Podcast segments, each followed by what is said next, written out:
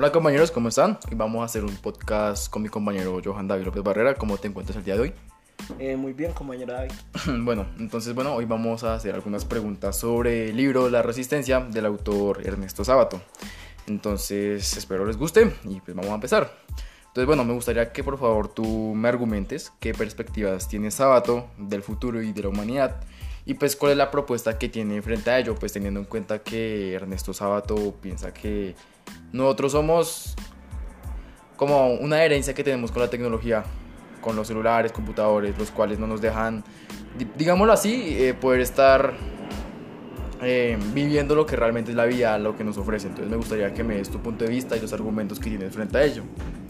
Eh, pues Ernesto Sabato en los seis capítulos del libro que hizo, pues básicamente hizo una crítica pues hacia la sociedad en el presente. Hizo varias críticas, hizo también varios cuestionamientos y una de sus críticas fue que eh, las personas de esta actualidad como que nos fijamos mucho en el individualismo y en la competitividad y que pues según él son valores que no pues no deberíamos tener, sí que de más bien deberíamos como eh, aprovechar los pequeños momentos que nos forman desde pequeños y convivimos con varias personas. Eh, también habla sobre, pues que toca muchos temas, entonces dice que, o sea, habla sobre críticas a la globalización que tiene el mundo. Sí, bueno, pero pues hay que también tener en cuenta que, digamos, esta pregunta se basa más que todo en cómo él nos ve a él. Él nos ve más o menos como una sociedad idiotizada en cuanto a la tecnología, ya que nos define como si dependiéramos de ella para poder estar bien. Entonces, bueno, ya creo que podemos seguir con la siguiente pregunta, la cual es que por favor interprete la frase del texto. El mundo nada puede con un hombre que canta en la miseria.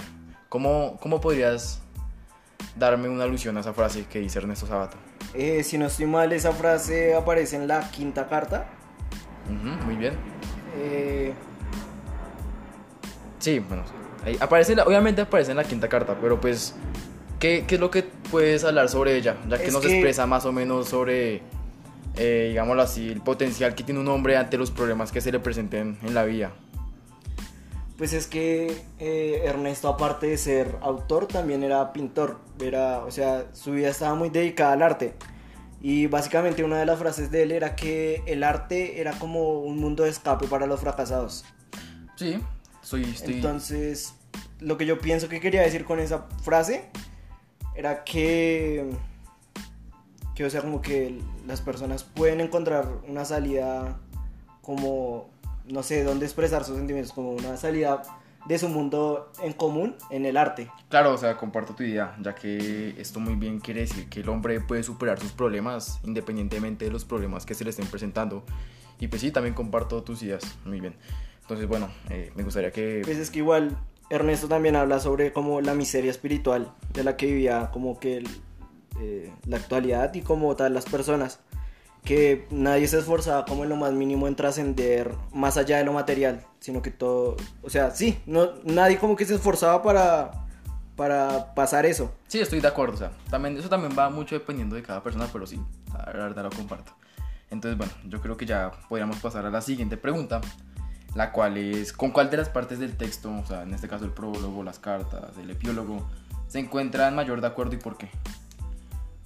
que yo sinceramente no, no estoy de acuerdo con Sabato, o sea... Bueno, o sea, no, a ver. La, la, cuarta carta estaría muy, muy bien adecuada a una crítica que podríamos construir en, esta, en estos tiempos, digamos así, en este ciclo, ya que pues, eh, como bien hemos leído, habla mucho sobre la corrupción, eh, la política, los políticos, el teatro. Entonces no sé qué más me gustaría que me dijeras. Es que como lo dije anteriormente, o sea, siento que con ninguna carta estoy como de acuerdo. De pronto con la segunda carta, que es la única carta en la que como que Ernesto Sabato es un poco imparcial y como que deja de criticar la actualidad y empieza a ver que también en el pasado también había cosas pues malas. Porque básicamente siento que en las, o sea, o sea, en todas las demás cartas, aparte de la segunda, trata siempre de hacer una crítica hacia como el mundo moderno. Bueno, pero bueno, yo tengo una pregunta para usted, amigo López. A ver, ¿hay o no hay corrupción? En nuestro país, en nuestro mundo, ¿hay o no hay corrupción? Sí la hay, pero... Entonces, ¿por qué no estaría de acuerdo con la cuarta carta? Es que, o sea, estoy más de acuerdo con la segunda. Porque es a donde Ernesto es imparcial. Ah, claro, pues es que esa era la pregunta. ¿Usted con cuál se sentía más identificado? Y usted acaba de decir que no está de acuerdo con Sabato, pero pues al igual son ideas diferentes compartidas las cuales hay que aceptarlas. Entonces pues ya, creo que eso es todo amigos. Espero les haya gustado este pequeño podcast que hemos hecho. Y pues nada, nos veremos en una próxima ocasión. Hasta luego.